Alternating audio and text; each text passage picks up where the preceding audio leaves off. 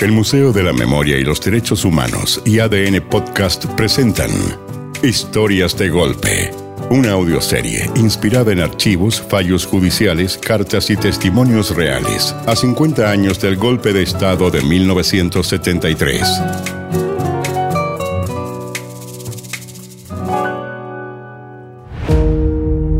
El capítulo de hoy.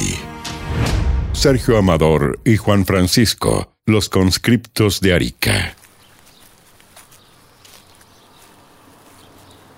No sé por dónde empezar a decirle lo que vengo a decirle, señora. Es difícil porque han pasado muchos años y la memoria me está fallando. Hay, hay cosas que se me confunden y tengo miedo de olvidar todo. Por eso vine a verla, para contarle lo que todavía recuerdo. Estuve con Juan Francisco y Sergio Amador en septiembre de 1974. Y no, no, no, ay, no fue en septiembre, fue en octubre. El 3 de octubre en Valparaíso. Había una multitud en las calles viéndonos desfilar antes de embarcarnos en el acorazado Aquiles rumbo al norte. Cantábamos adiós al séptimo de línea.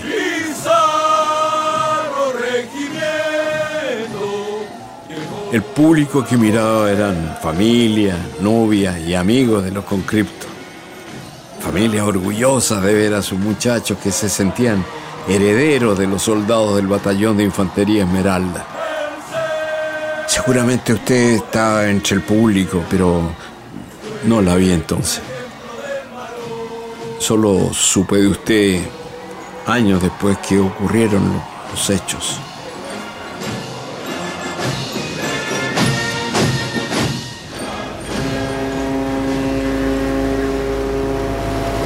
Vi por primera vez a Juan Francisco y a Sergio Amador ya embarcado. Estaban felices. Todavía tengo presentes sus risas y voces en mi cabeza, señor.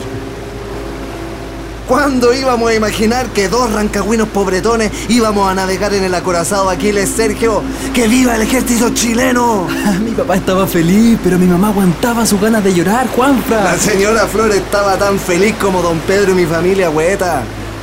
¡Compañías! ¡Formar! ¡Numerar! ¡C! Uno, dos, tres. Llegamos a Arica el cinco, 9 de octubre siete. y nos llevaron al regimiento Rancagua. Nos formaron y nuevamente empezó el conteo para comprobar que no faltara ningún conscripto. No estuvimos mucho tiempo en ese regimiento.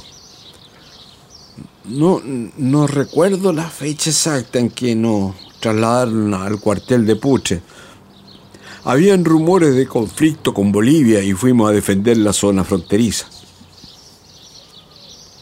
La fecha que sí recuerdo es la del 23 de octubre, porque fue el día que empezó la tragedia. Los conscriptos pasaban hambre porque la comida en Puche era muy mala. Algunos robaban a sus compañeros provisiones que les hacían llegar la familia. Y uno acusó a Juan Francisco de robarle un tarro de leche condensada. Pero Juan Francisco decía que se la robaron a él. No, yo no sé cuál era la verdad. Pero sé, porque lo vi, que el cabo Díaz aporrió frente a la tropa a Juan Francisco como si fuera un perro rabioso. ¿Te di permiso para gritar, maricón? No, mi cabo Díaz. Habla como hombre, huevón. Firme, Peña, fue en salida. El cobarde que agachó la cabeza de la primera compañía un paso al frente. Y los que acaban de virar para el lado también. ¿Qué esa mierda? ¿Fuiste tú el que robó la leche condensada? ¿Ah? Me la robaron a mí, mi cabo Díaz. 50 tiburones por llorón. Y los que dieron un paso al frente también. ¡Más rápido, weón! Sergio Amador cerró los ojos para no seguir viendo el maltrato a su amigo. Pero como ya bien sabe, señora, recién empezaba lo peor. Por la noche varios escuchamos lo que Sergio Amador y Juan Francisco hablaban en el baño. No aguanto más, jueta. Mira cómo me dejó a el perro Díaz. A él deberíamos pasarlo por corvo como al Cristo que nos obligaron a descuartizar. Shh, más bajo, Juanfra. No hables tan fuerte que te van a escuchar. No hay quien aguante esta mierda. Nos despiertan a mitad de la noche y nos hacen correr en calzoncillo a no sé cuántos grados bajo cero. Y la bomba lacrimógena que nos tiraron la otra noche, Sergio. En dos meses estaremos de vuelta en Rancagua. No queda nada para que acabe esta pesadilla, compadre. Toma, te guardé la mitad de mi pan. No puedo comer nada, güeta. ¿Sabéis lo que me gustaría? Que agarremos a patada a esos culiados. A ver si les gusta que nos traten como nos tratan ellos a nosotros. Pero baja la voz. No hables tan fuerte, baja la voz. A pesar que olvido muchas cosas, señora, hay otras que recuerdo como si pasaran ahora. 47, 48, 49, dijeron los últimos conscriptos de la compañía al numerarse al amanecer. Y ahí se produjo un silencio sepulcral. Faltaba uno. ¿Quién falta en la segunda compañía? Está ausente el conscripto Juan Francisco Peña fue salida, mi cabo Díaz. Al almuerzo eran pocos los que hablaban y lo hacían en voz baja, señora. Los rumores eran terribles. El peor fue que Juan Francisco había desertado para ir a asesinar a Augusto Pinochet. Pero Sergio Amador dejó de creer en esas mentiras. Es imposible que el Juanfra llegue a Santiago sin un peso. ¿Cómo va a atravesar a pie el desierto de uniforme de combate y darme servicio sin que lo vean? Es ridículo que digan que quiere matar a Pinochet, pues si no está loco. Comparta en voz alta para que escuchemos todo, Pantoja Rivera. Nada importante, mi cabo Díaz. Yo decido lo que es importante. ¿eh? Cuando las cosas empezaban a ponerse feas para Sergio Amador, entró un soldado al casino y dijo que el cabo Carrasco había arrestado en Socoroma al desertor Juan Francisco Peña Fuensalía. Lo que voy a contarle ahora, señora, es muy importante. Perdóneme si se me enrean las palabras, si soy poco claro, pero el infierno que siguió después es lo que menos quiero olvidar. Los tres días siguientes fueron como una pesadilla sin fin. Al cuartel llegó un destacamento de Arica y tomó el mando. Les quitaron las armas a los conscriptos y les hicieron una ficha criminal.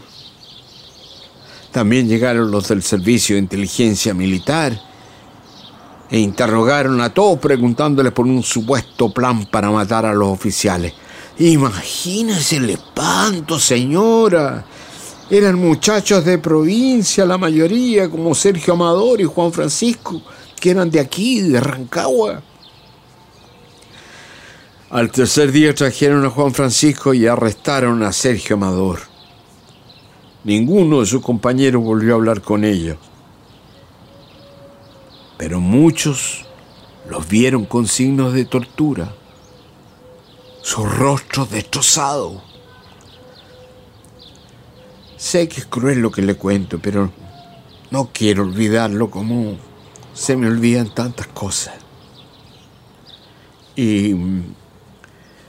y. ¿cómo se llama? Mientras Sergio Amador y Juan Francisco estaban incomunicados, seguían humillando al resto de los conscriptos, señora. A ver, no queremos que esparzan rumores tendenciosos que denigren la honra de nuestro glorioso ejército de Chile. Tenemos su nombre, fotos, huellas dactilares y sabemos todo sobre su familia. Cualquier información que escuchen de los dos antipatriotas desertores son falsas. ¿Entendido? Lo hacían para que no hablaran más de Juan Francisco y Sergio Amador, señora. Querían borrarlos de la memoria de todos y que no hablaran de la última vez que los vieron. Fueron sacados cubiertos por una frazada amarrado y se lo llevaron en un jeep.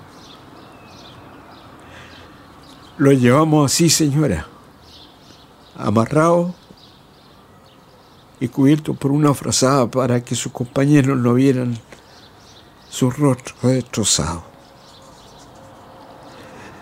Sí, señora. Yo fui uno de los que recibió la orden de llevarse a Juan Francisco y Sergio Amador al sector Las Cuevas de Putre.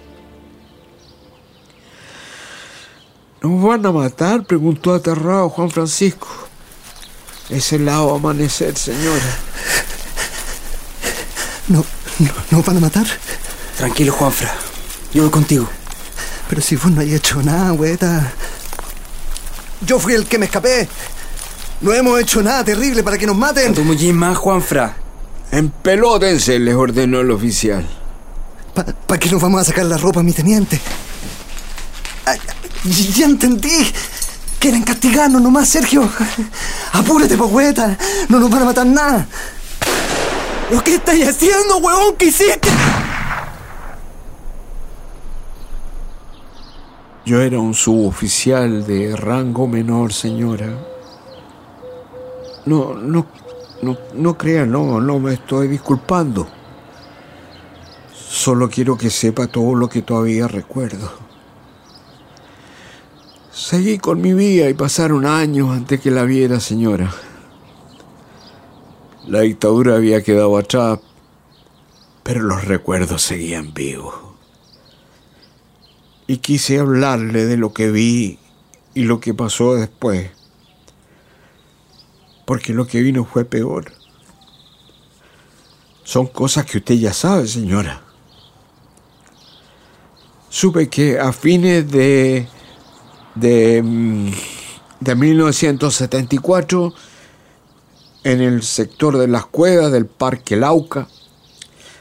Un trabajador encontró los cadáveres desnudos de Juan Francisco y Sergio Amador. Tenían los brazos cruzados la espalda uno y el otro sobre el estómago. Uno con orificio de bala en la sien, el otro en la zona posterior. Y ese hombre hizo lo que no hicimos nosotros. Enterrarlo. El 75, dos arrieros encontraron semienterrado y solo 14 años después denunciaron el hecho.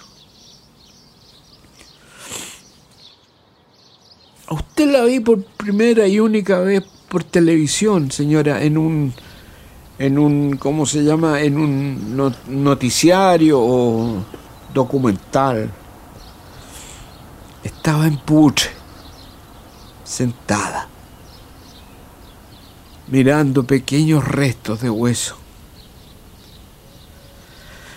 Se habían llevado los cadáveres de Juan Francisco y Sergio Amador porque el 78 Pinochet había dado la orden del retiro de televisores. Y retiraron restos en todo Chile para dinamitarlos, quemarlos, tratarlos con ácido o tirarlos al mar para borrar todo vestigio de los asesinatos. Y los restos de Juan Francisco y Sergio Amador forman parte de los televisores retirados. El simple robo de un tarro de leche provocó la tragedia de los dos conscriptos. Familias de militares de clase media heredaron fortuna, entre ellos, por supuesto, la de Augusto Pinochet, señor. La familia de los asesinados, solo un profundo dolor que los acompaña hasta hoy un dolor por el destino de su hijo que la acompañó a usted hasta su muerte, señora. Y yo fui parte de eso. A veces me pierdo en las calles. Se me confunden los nombres de mi hijo y, y a mis nietos me cuesta reconocerlo. Pero a los conscriptos Sergio Amador, Pantoja Rivera, y Juan Francisco Peña Salida no los olvido. No vine a buscar su perdón porque sé que no lo merezco por ser el cobarde que soy. Un cobarde que solo se atreve a revelar esta verdad ante su tumba y donde no hay nadie vivo que pueda escucharme, Señora.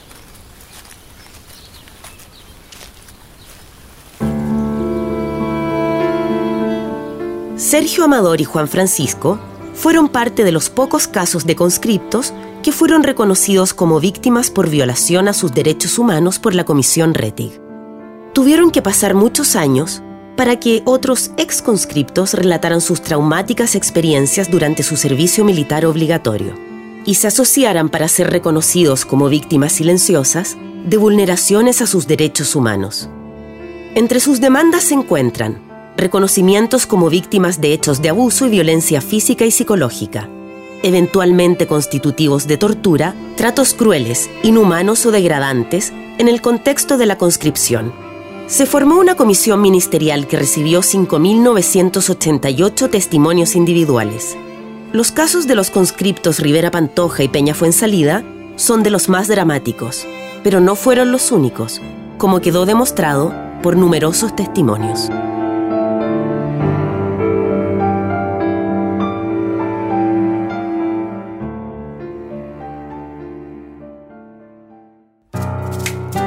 Este capítulo fue escrito por Arnaldo Madrid, dirigido por Francisca Bernardi y Braulio Martínez, con las actuaciones de Ramón Núñez, Ismael Busada, Mario Avillo y Matías Silva. Edición de sonido Carlos Paul González. Música Camilo Salinas y Pablo Ilavaca. Producción Oscar Bustamante. Editor de contenidos Juan Francisco Rojas. Producción ejecutiva e idea original María Fernanda García. Producción ejecutiva Isabel Tolosa. Historias de Golpe es un podcast producido por el Museo de la Memoria y los Derechos Humanos y ADN Podcast. Disponible en adn.cl, Podium Podcast y plataformas digitales como Spotify.